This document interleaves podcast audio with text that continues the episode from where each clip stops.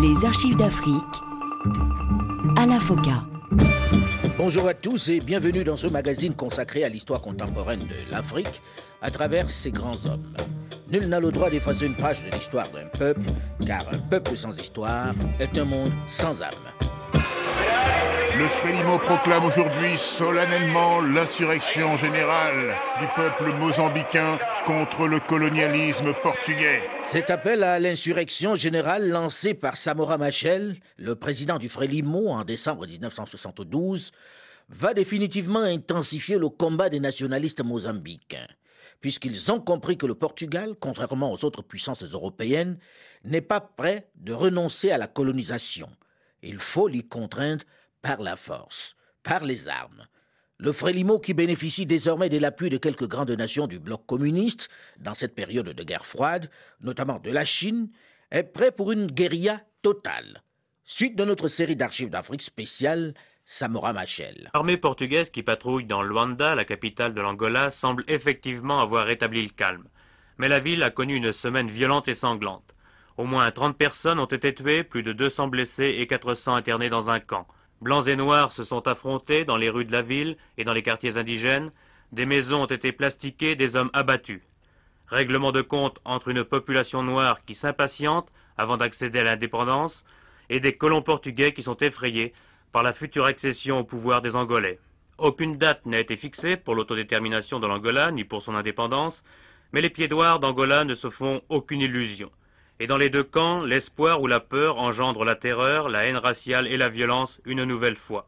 Les manifestations blanches contre l'indépendance ne changeront pas le cours des choses. Effrayés, près de 50 000 Portugais auraient déjà quitté l'Angola pour retourner au Portugal. Cette violence, cet affolement en Angola comme au Mozambique ne font que précipiter la fuite des Portugais et rendre plus difficile le passage rapide à l'indépendance. Cela donne aussi des points à ceux qui, déjà, préparent des milices de combattants blancs pour résister malgré tout, avec l'aide plus ou moins avouée de la Rhodésie et de l'Afrique du Sud, à l'arrivée des Noirs au pouvoir. Et le processus s'accélère. Dans le nord-est du Mozambique, l'armée est aussi intervenue, c'est la panique. Des milliers de Portugais et d'Indiens, agriculteurs et commerçants fuient en désordre, une retraite lamentable. Des milliers, peut-être vingt mille Noirs, massacrent gens et bétail, pillent et incendient les maisons, dans une zone que ni l'armée portugaise, ni les mouvements de libération ne contrôlent. Pour l'Angola, comme pour le Mozambique, l'inquiétude est terminée. C'est le cycle de la haine et de la peur, c'est peut-être aussi un nouveau Congo ou une nouvelle Algérie qui s'enflamme. Au Mozambique, en cette première moitié de la décennie 70, le climat est particulièrement chaud entre les différentes communautés qui vivent dans ce territoire. La peur semble avoir changé de camp. Désormais dans les campagnes comme dans certains centres urbains, les militants du Frélimo, le Front de libération du Mozambique, frappent, attaquent les plantations des Blancs, luttent pour leur liberté sans complexe. Les communautés blanches s'organisent évidemment pour répondre à ces offensives. Il faut dire que depuis 1961, Salazar a envoyé toute son armée en Afrique. Une armée efficace, une armée de para, une armée moderne. Mais les combats sont durs et coûteux. Une situation qui, de plus en plus, suscite des dissensions, des désaccords au sein même de l'armée. Certains généraux expriment désormais par écrit leur opposition à cette guerre coloniale. Mozambique, plage de soleil, plage de rêve. Personne ne lève plus la tête vers ces affiches de propagande venant rappeler que les rivages du Mozambique, de l'Angola ou de la Guinée sont aussi portugais que les plages d'Estoril. Hier matin, il fallait beaucoup de temps pour trouver en bas de page des quotidiens portugais trois lignes disant que 11 soldats avaient été tués en Afrique pendant la première quinzaine du mois. Officiellement, les pertes sont toujours légères et les journaux ne peuvent que citer les communiqués. C'est dans ce contexte qu'a éclaté l'affaire Spinola. Alors que les journaux ne peuvent pas parler de la guerre, ils ont fait une large place à la publication très officielle d'un livre de 200 pages dont l'auteur, ancien gouverneur militaire en Guinée, avait le prestige d'un héros national. Pour la première fois, un général de cavalerie frappait de sa cravache sur la table des politiques en affirmant que la guerre ruinait le pays et que le Portugal ne pouvait pas la gagner. Apparemment, euh, rien n'a changé. Mais je crois qu'il euh, a commencé un changement de mentalité. Et ça, c'est très important. Euh, c'est découvert euh, une division au sein de l'armée. Comment peut-on penser et admettre qu'un général dans un pays comme ce pays fasse figure d'homme de gauche? Et tout simplement, c'est que le régime est assez anachronique pour permettre des généraux qui sont progressistes. Il faut dire que la détermination des peuples colonisés a atteint son apogée. Ils se battent sur le terrain, mais également de plus en plus sur le plan médiatique.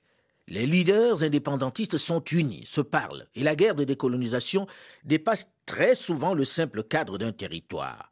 Ainsi, en même temps qu'elle combat au Mozambique, l'armée portugaise se bat en Angola, mais également en Guinée-Bissau contre le PAIGC d'Amilcar Cabral, qui, lorsqu'il prend la parole, est le porte-voix des autres combattants de la liberté, au-delà de son propre pays. Nous voulons l'indépendance, pas parce que nous, sommes, nous soyons des racistes, non, parce que nous sommes des Africains, des hommes africains, un peuple africain qui réalise aujourd'hui son droit à être indépendant, souverain, tout en ayant des rapports avec les autres peuples. Nous voulons l'indépendance pour faire chez nous tout ce que les autres ont fait chez eux et pour créer une vie où nous ne serons plus exploités par des étrangers, mais aussi nous ne serons pas exploités par les Africains eux-mêmes. Face à l'intransigeance, à la surdité de Lisbonne, du côté des nationalistes, on est plus que jamais décidé à conquérir sa liberté par les armes. Le Frélimo, le Front de libération de Mozambique, est prêt pour une bataille longue et sanglante. Mais un événement va venir précipiter les choses.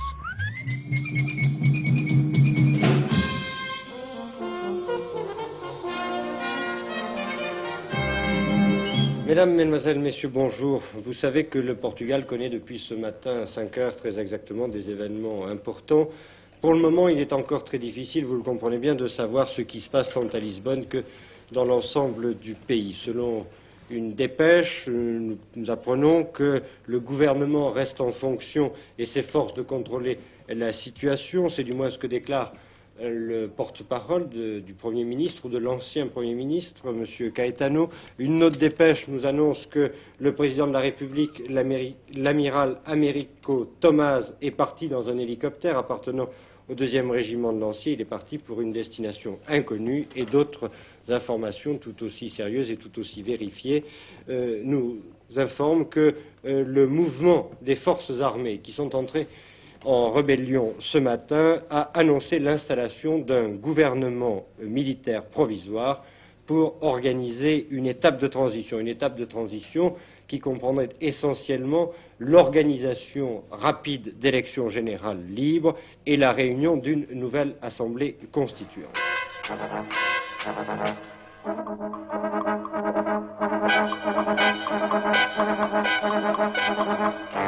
Ce matin, à l'aube, les régiments ont convergé vers Lisbonne. En fin d'après-midi, seule la garde républicaine, protégeant le président du Conseil Marcelo Caetano, résistait au soulèvement. La cause de cette insurrection militaire, l'Afrique, où l'armée fait la guerre depuis 13 ans. Ces soldats, ce sont ceux du général Spinola, commandant en chef et gouverneur militaire de la Guinée-Bissau pendant cinq ans. L'homme clé de la situation actuelle. La publication de son livre, Le Portugal et son avenir, le 27 février dernier à Lisbonne, cristallisait toutes les amertumes d'une armée qui se demandait pourquoi elle continuait à se battre et à mourir. Aujourd'hui, elle a pris le pouvoir en se réclamant de cet officier de cavalerie qui a eu le courage de parler de liberté en métropole et d'autodétermination outre-mer. Les capitaines ont donc mis fin à la dictature de Salazar, un régime qui domine le Portugal depuis 1933. C'est la révolution des œillets. Cette transformation, saluée de toutes parts, offre la particularité de voir des militaires abattre un système sans pour autant instaurer un régime autoritaire. Ces abraços, comme on dit au Portugal, ces embrassades démontrent bien la nouvelle popularité du Premier ministre portugais, hier inconnu et aujourd'hui homme fort d'un gouvernement plus dur, plus autoritaire. Un gouvernement dans lequel les militaires sont presque en majorité, puisqu'on trouve 8 militaires pour 17 portefeuilles. Mais quel est précisément le rôle de ces militaires? Écoutez ce que nous dit le Premier ministre. das suas legítimas instituições. Ces militaires qui sont au pouvoir au Portugal sont des militaires démocrates. Ce sont des militaires qui ont lutté pour libérer le peuple portugais d'un joug de 48 ans d'obscurantisme. Si euh, les élections portugaises demandent le retrait des militaires, est-ce que les militaires accepteront de se retirer démocratiquement? Certainement.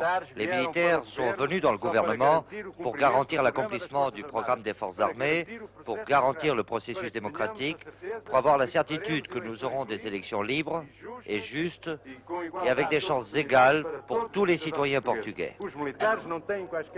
Tous les militaires nommés au gouvernement appartiennent au très puissant MFA, le mouvement des forces armées.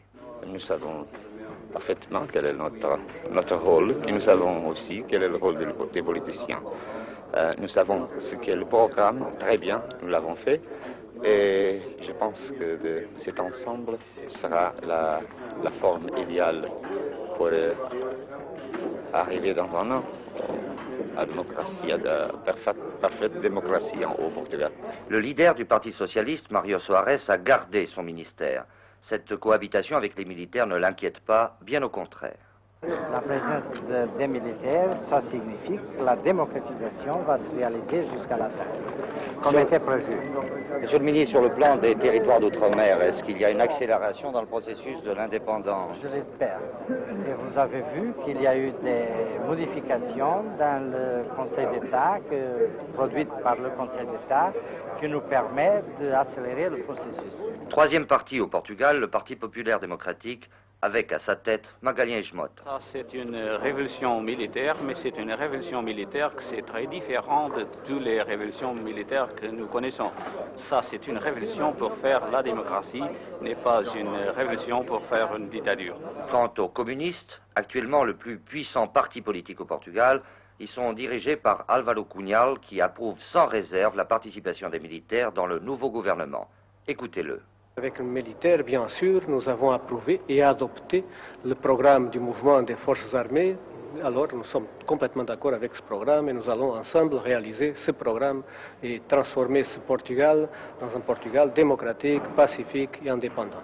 Justement, le Parti communiste n'estime donc pas que la présence des militaires est un danger pour une certaine idée démocratique. C'est une garantie. C'est une garantie pour le cours démocratique de la vie politique portugaise. Les officiers qui prennent le pouvoir sont porteurs d'un projet démocratique à savoir la mise en place d'un gouvernement civil, l'organisation d'élections libres et la décolonisation. C'est l'histoire de notre peuple. Le Portugal se retire définitivement du continent africain. Dans les territoires occupés par le Portugal, on se réjouit. C'est le début d'une nouvelle ère, même si le général Gomez tient à rassurer les armées qui combattent dans les colonies. Non, ce n'est pas nécessaire à rassurer les militaires. C'est surtout nécessaire à rassurer la, population, la population civile. Au Mozambique, cette révolution des œillets qui redistribue les cartes est évidemment vécue par Samora Machel comme une première victoire dont ils sont les principaux artisans. Nous avons détruit le colonialisme ici, nous ne sommes pas nés de la révolution des œillets le 25 avril 1974. Je souligne cela. Le 25 avril est né de notre combat, né du combat du peuple angolais, né du combat du peuple de la Guinée-Bissau, né de la lutte du peuple mozambicain. C'est pour cela que nous n'avons rien à voir avec le 25 avril, parce que le 25 avril a défait le fascisme. Il n'y a aucun document qui condamne le colonialisme ce jour-là. Finissons-en avec le colonialisme des phrases comme ça, il n'y en a pas. Nous avons défait les Portugais. Le 25 avril est le produit de nos combats. C'est le produit aussi de la lutte du peuple portugais. C'est parce que les colonies ont déclenché la lutte que s'est produit la révolution du 25 avril.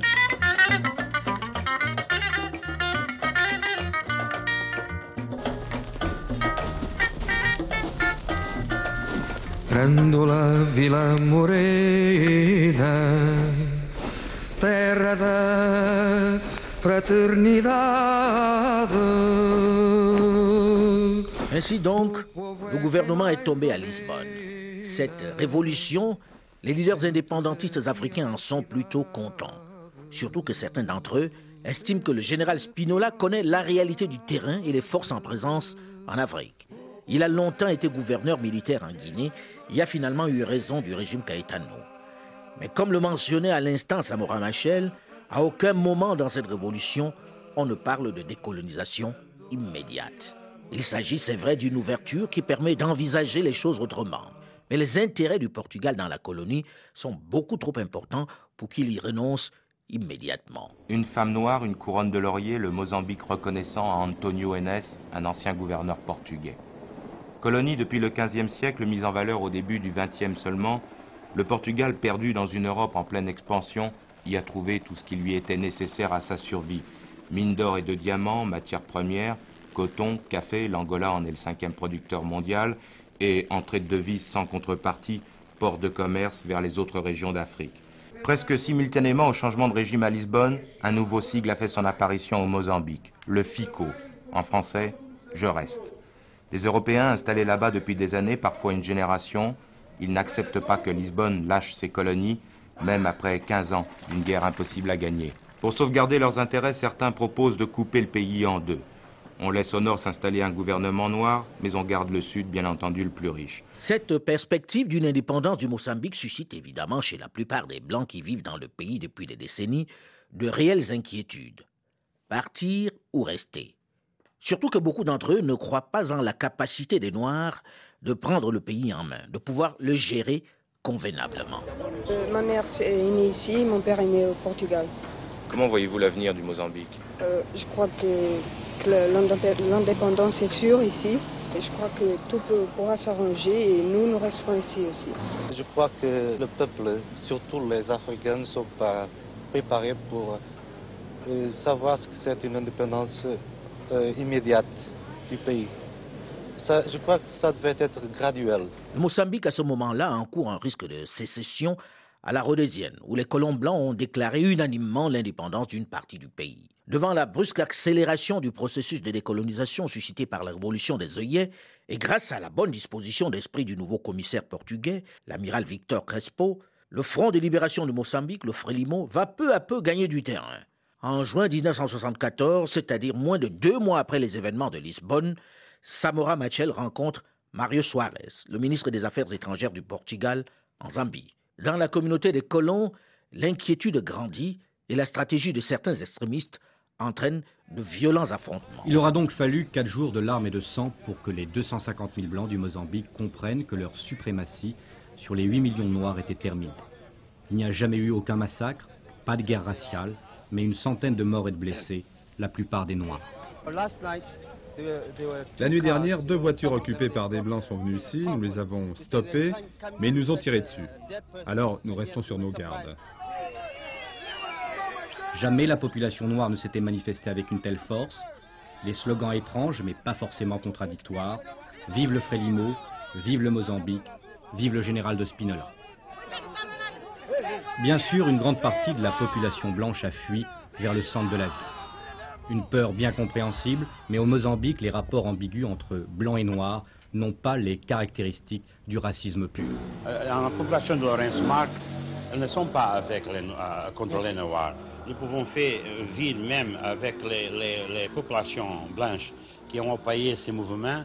Ils, ils aimaient les noirs ils sont seulement un, peu de, comment ça s'appelle en portugais, de, sentiments de cœur pour, le Portugal, mais ils ne sont pas racistes. Peut-être, mais ils sont décidés à ne pas laisser le pouvoir aux Noirs qui, selon eux, ne sont pas assez matures pour gérer le pays. Pas question également pour eux de quitter ainsi le territoire où ils ont fait leur vie et où ils ont leur propriété. Comment Samora Machel, désormais soutenu par le régime de Lisbonne, va-t-il procéder pour éviter la partition du pays? Le Frélimo, le Front de libération de Mozambique, peut-il gagner sans le dialogue avec eux?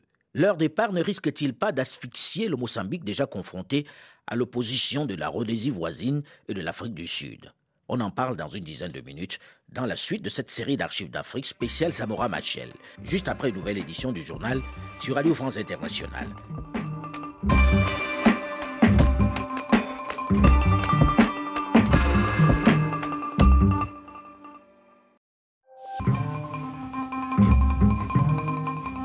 Les archives d'Afrique à la FOCA. Bonjour et bienvenue à tous ceux qui nous rejoignent seulement maintenant dans la seconde partie de ce magazine consacré à l'histoire contemporaine de l'Afrique à travers ses grands hommes.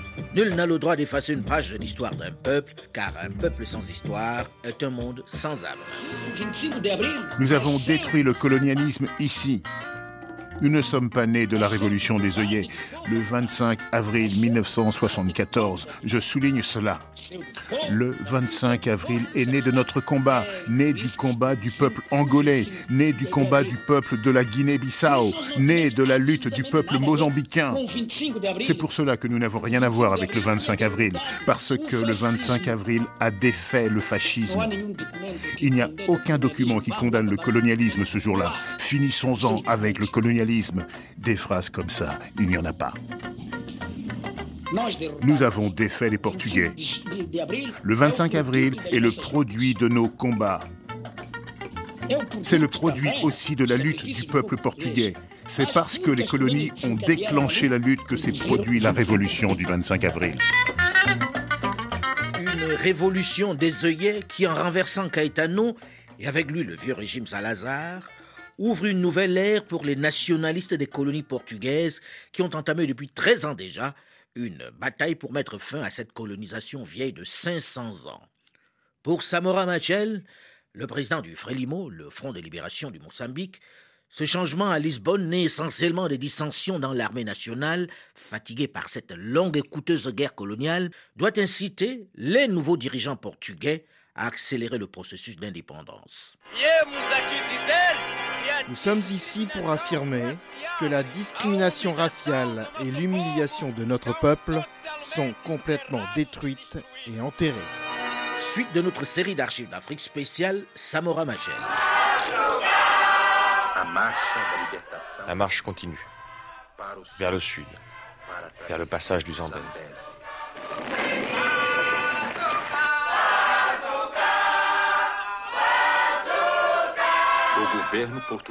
Le pouvoir portugais, avec les grandes capitales d'Afrique du Sud, d'Europe et des États-Unis, dresse un mur, un barrage pour tenter de contenir l'avancée de la guerre. Le complexe hydroélectrique de Cabora Bassa, le plus grand d'Afrique.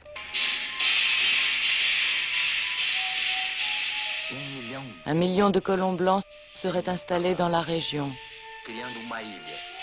un îlot impérialiste, entouré de mines. Le peuple mozambicain n'en tirera rien.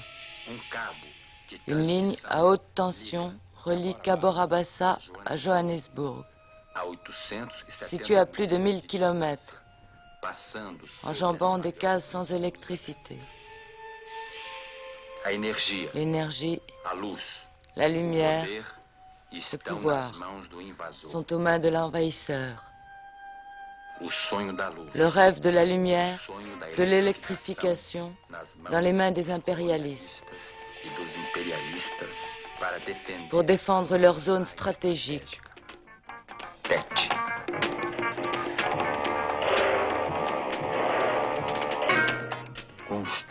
Je construis un palais et j'habite à Todi. C'est pour mettre fin à cette condition, à cette énorme injustice que depuis 13 ans déjà, ils sont dans le maquis, dans la lutte d'indépendance. Cette révolution des œillets qui met fin à 33 ans de dictature du régime Salazar est une réelle opportunité, d'autant plus que le nouveau maître du jeu à Lisbonne est un officier supérieur qui connaît l'Afrique et la situation insurrectionnelle qui prévaut désormais dans les colonies portugaises qui à leur tour aspirent à la souveraineté internationale. Le général Spinola est bien plus au fait des revendications des nationalistes subsahariens et de la forte résistance des autochtones qui en ont assez de cette colonisation. C'est pourquoi dès le mois de septembre 1974, Mario Soares, le ministre des Affaires étrangères du Portugal, entame le dialogue avec Samora Machel. Demain, à Lusaka, capitale de la Zambie, s'ouvrent les pourparlers entre Lisbonne et le Frélimo, le Front de libération du Mozambique. M. Soares, ministre des Affaires étrangères portugais, s'y rendra lui-même. Les conversations s'annoncent difficiles. Le Frélimo pose comme préalable la reconnaissance de l'indépendance du Mozambique. Lisbonne attendra sans doute l'issue des négociations avec la Guinée-Bissau pour s'engager plus à fond. Ces négociations ne sont pas du tout du goût des colons blancs qui redoutent la fin de leurs privilèges. Pourtant, les choses vont vite. Lisbonne semble pressée à son tour d'en finir avec cette guerre qui coûte cher et qui ternit son image. 7 septembre 1974.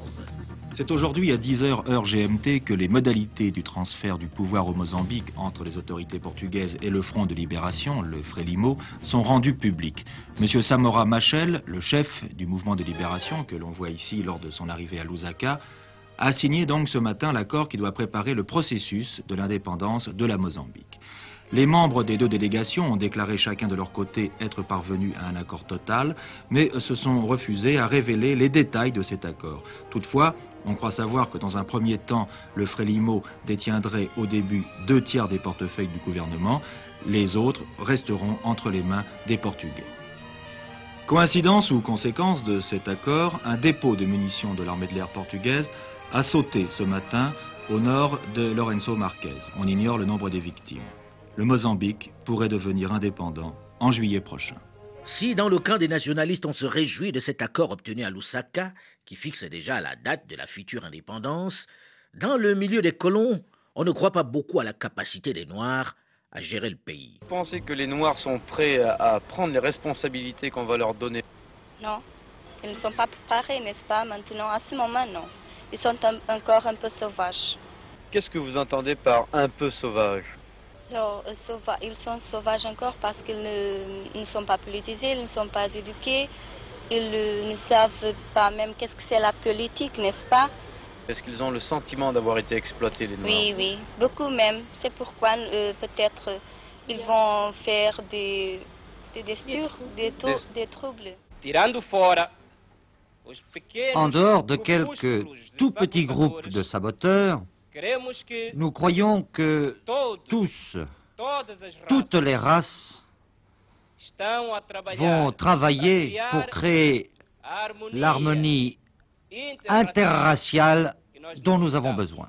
Tous les Blancs qui aiment le peuple noir, il continuera vivre, vivant ici à Mozambique.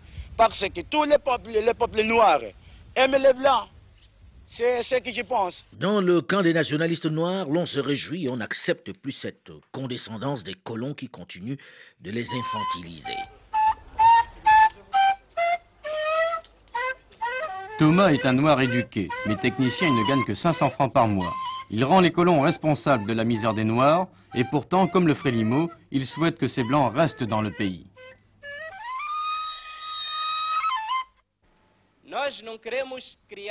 Nous ne voulons pas créer une société multiraciale. Nous voulons construire une société antiraciste. Et que veut dire pour vous une société antiraciste? Comment voyez-vous vos rapports avec la population noire? Je vois bien, je, je suis habituée à vivre avec eux. Je pense qu'ils peuvent occuper les mêmes, les mêmes places que nous, ils sont égaux je n'ai aucune raison pour dire que nous ne pouvons pas vivre avec eux. Oui, mais accepteriez-vous, par exemple, de vous marier avec un noir ou de voir votre fille se marier avec un noir? Pas non. Non. Ça, non. Je, maintenant, je n'accepte pas ça. Premièrement, non. Euh, dans quelques années, je ne sais pas, la société euh, peut-être changera.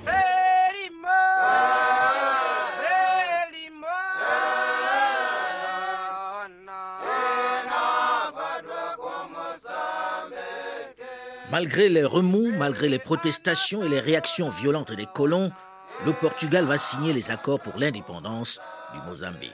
Trois mois après leur premier contact officiel, la délégation du Portugal, conduite par le ministre des Affaires étrangères Mario Soares, et celle du Frelimo, le Front de libération du Mozambique, présidé par M. Samora Machel, sont donc arrivés à un accord total. Le Mozambique sera indépendant dans moins d'un an. L'accord a été signé à midi aujourd'hui à Lusaka en Zambie. Immédiatement, un gouvernement de transition dirigé par un premier ministre du Frélimo et comprenant un tiers de Portugais et deux tiers de membres du Front de libération est entré en fonction. Après dix ans de guérilla, une commission mixte est chargée de superviser l'application du cessez-le-feu. Mais cet accord ne contente pas tout le monde au Mozambique. Si pendant deux jours des milliers de Noirs et quelques centaines de Blancs ont manifesté leur joie d'accéder à l'indépendance, dès hier soir, de violentes émeutes blanches ont secoué la capitale, Lorenzo Marquez, et une bombe a éclaté dans le centre de la ville. Ce soir, des extrémistes blancs se sont emparés d'une station de radio pour lancer un appel aux armes contre le Frélimo.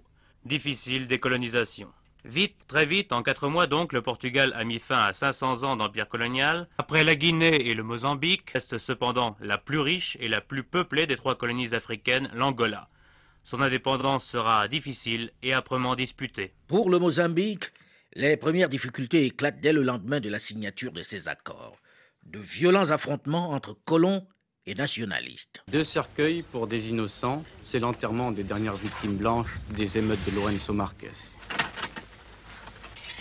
Innocents, c'était un couple de jeunes mariés. Un groupe de Noirs les ont massacrés alors qu'ils travaillaient dans les champs. Des Noirs en colère qui criaient vengeance pour leurs frères de couleur assassinés par d'autres Blancs. Mais l'innocence n'est le privilège ni d'un camp ni de l'autre, et ces images ont valeur de symbole. Répétition du drame précédent, ce cortège funèbre qui s'avance. Mais ici, c'est une famille noire qui pleure un des siens. Innocent, ce noir l'était aussi. Une nuit, il était allé frapper à la porte d'un blanc pour lui emprunter un outil. Ce dernier a pris peur et d'un coup de pistolet l'a blessé grièvement. Jamais en cinq siècles de colonisation, un fossé aussi profond n'avait séparé les 200 000 blancs des 8 millions de noirs du Mozambique. La haine, la peur ou la vengeance avait fait en quelques jours 82 morts, dont 13 blancs et près de 500 blessés. Tout avait commencé avec la révolte des Blancs contre ce qu'ils appelaient la braderie du Mozambique. La mère patrie, le Portugal, venait de s'entendre par-dessus leur dos avec les ennemis d'hier, le Frélimo. L'accord de Lusaka confiait à ce Frélimo la direction du gouvernement de transition en attendant l'indépendance prévue pour juin 1975. Accord inacceptable pour les Blancs. Ils réagissent en occupant la station de radio de Lorenzo Marquez.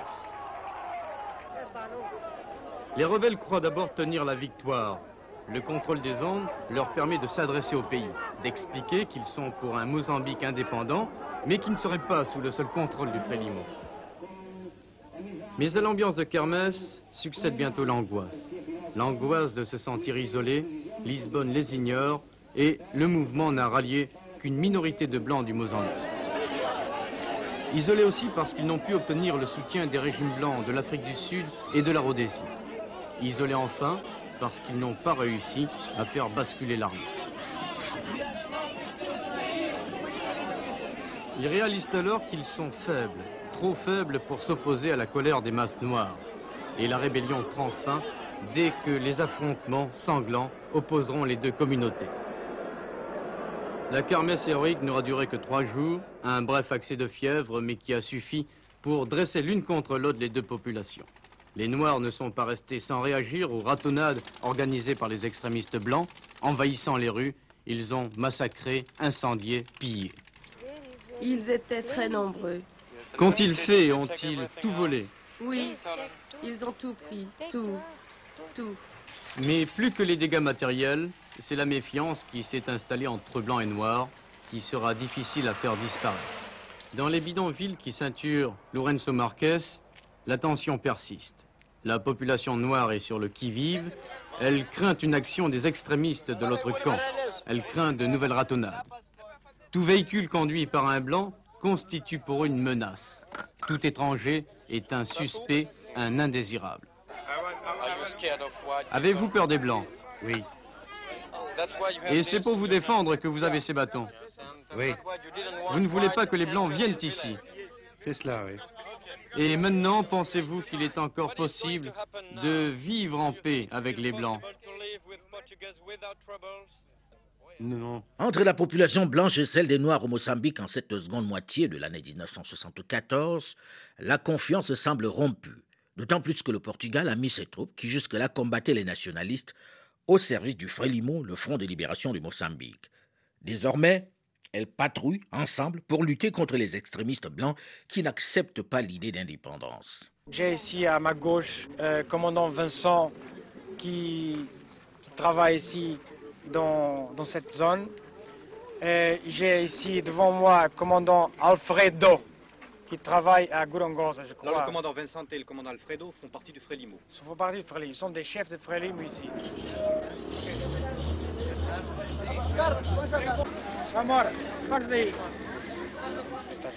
Capitaine, où nous sommes ici?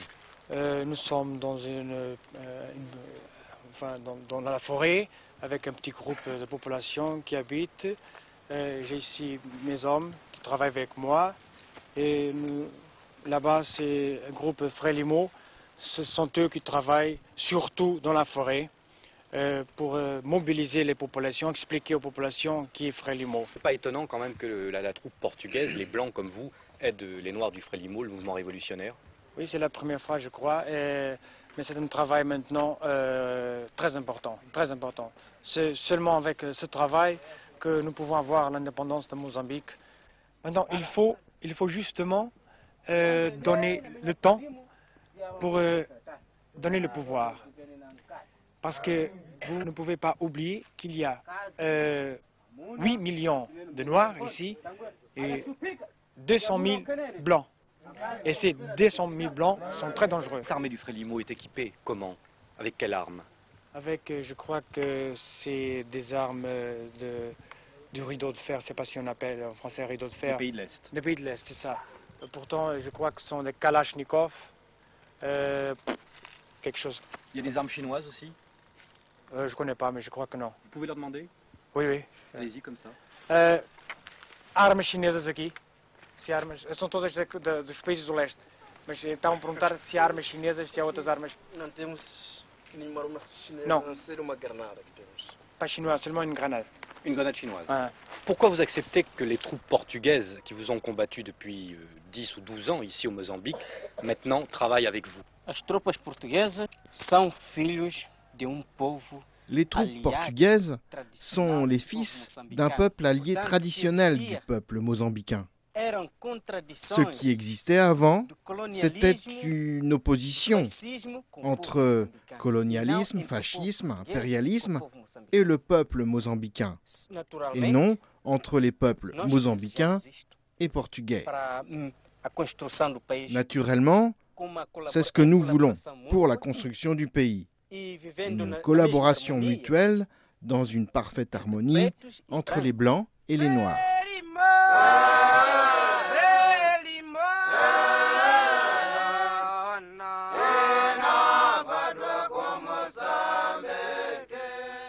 Si le Portugal est désormais aux côtés du Frélimo pour conduire le Mozambique à l'indépendance, les difficultés sont loin d'être terminées pour Samora Machel qui doit faire face à une nouvelle stratégie moins violente mais plus efficace de la communauté des colons.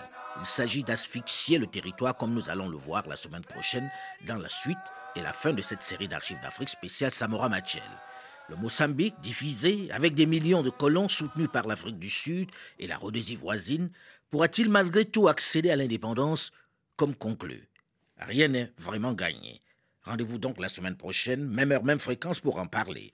Mais vous pouvez d'ores et déjà réécouter cette émission ou l'ensemble de la série sur le site de RFI ou sur archivesdafrique.com ou tout simplement sur votre téléphone portable, votre mobile, en téléchargeant gratuitement l'application Archives d'Afrique sur Google Play ou sur iOS.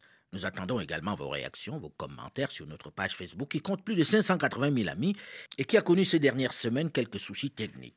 Mais on espère que tout est maintenant revenu dans l'ordre. Olivier Raoul, Delvin Michaud et Alain Foucault, nous vous donnons quant à nous rendez-vous samedi prochain, même heure, même fréquence pour la suite et la fin de cette série d'archives d'Afrique. Dans un instant, une nouvelle édition du journal sur Radio France Internationale. À très vite.